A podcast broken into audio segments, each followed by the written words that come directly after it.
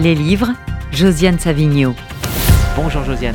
Bonjour Rudy, ben, on va continuer à parler des Noirs, mais d'une autre manière. J'ai choisi le petit traité du racisme en Amérique de Dany Laferrière chez Grasset. Alors comme vous le savez, Dany Laferrière, il est né à Haïti, il a vécu à Montréal, il a publié un premier roman au Québec en 1985 qui s'appelait Comment faire l'amour avec un nègre sans se fatiguer et qui a connu un succès immédiat.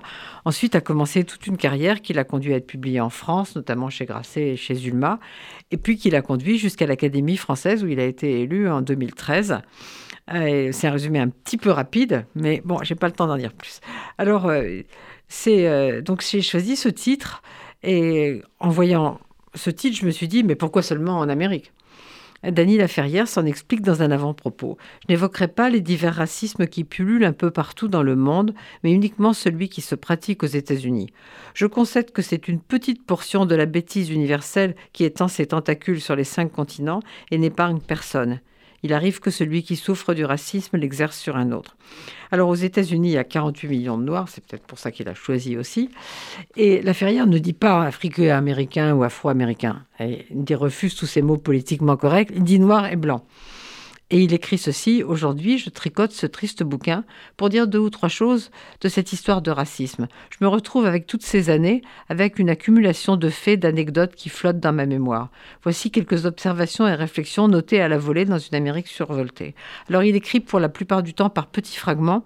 Par exemple, il dit bon, le mot nègre, ce que ça lui, la vie de l'autre, le progrès, le salaire, la peur, etc.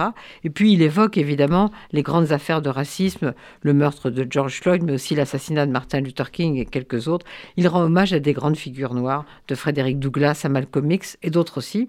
Il parle des lois raciales, du Ku Klux Klan.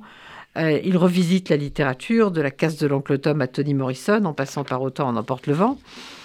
C'est souvent tragique, mais c'est drôle aussi parce que Daniela Ferrière ne perd jamais son humour et qu'il a le sens des portraits. Alors on retrouve par exemple avec bonheur Cassius Clay, devenu Mohamed Ali, comme vous savez, Miles Davis, Nina Simone, Jess Baldwin, Chester Himes, beaucoup d'autres, plein d'écrivains. Moi, je vais terminer sur ce qu'il dit de Bessie Smith. Pourquoi? Parce que c'est une chanteuse que, comme lui, j'aime beaucoup, qui est morte à 43 ans en 1937 et que je trouve un petit peu oubliée. Alors, je vous cite Dany Laferrière Je ne peux pas me rappeler avec précision quand ma tendresse a commencé à grandir pour Bessie Smith. Pourquoi elle et pas Billy ou Nina? Oui, elles, aussi, mais surtout Bessie. Je l'imagine le cœur lynché. C'est la seule image qui me suggère c'est la seule personne qui me suggère une si étrange image. On lui doit cette part de sensualité qui parfume le lieu où elle chante, on lui doit la liberté sexuelle d'une femme noire ouvertement bisexuelle, on lui doit le sens théâtral et le goût du déguisement. Je m'arrête ici, mais c'est beaucoup plus long et c'est très beau, comme ce petit traité de racisme de Dany Laferrière chez Grasset.